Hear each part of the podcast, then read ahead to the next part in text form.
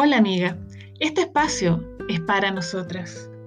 Seguimos recorriendo el libro de Juan y en este capítulo Jesús se presenta con un milagro de proporciones en un día sábado. Sanó a un hombre ciego de nacimiento y conocido por todos. Luego los fariseos se acercaron al hombre para interrogarlo y descubrir el origen del truco. Como no pudo decir nada en contra de quien lo había sanado, fue expulsado de la sinagoga. Jesús se le acercó nuevamente y le dijo, ¿crees tú en el Hijo de Dios? Pues el que has visto y el que está contigo ahora, Él es. De esta manera, sin ser suficiente la sanidad física, Jesús lo sana espiritualmente y le saca las vendas espirituales que le impedían ver al Hijo de Dios. Lo restaura y con la verdad elimina las mentiras.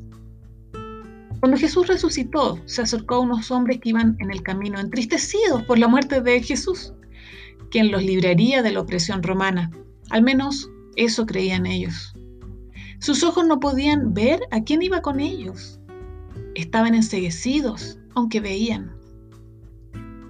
No se dieron cuenta hasta que llegaron a una casa y Jesús partió el pan y les dio. En ese momento pudieron ver a su compañero de viaje y lograron abrir sus ojos espirituales para reconocer que Jesús estuvo al lado de ellos. El salmista dice que el Señor da vista a los ciegos y yo era una.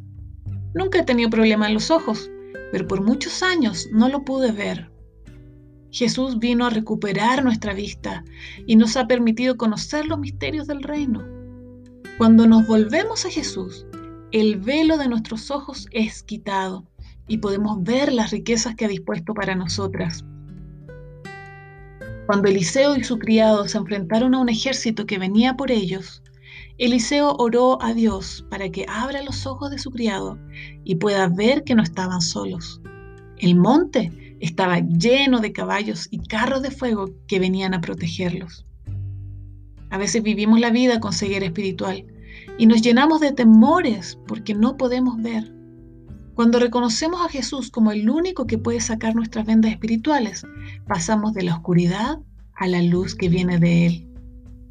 Vivamos pues como mujeres de luz, sin temores, con la frente erguida sin vergüenzas y mostrando la luz a otros que la necesitan tanto como nosotras.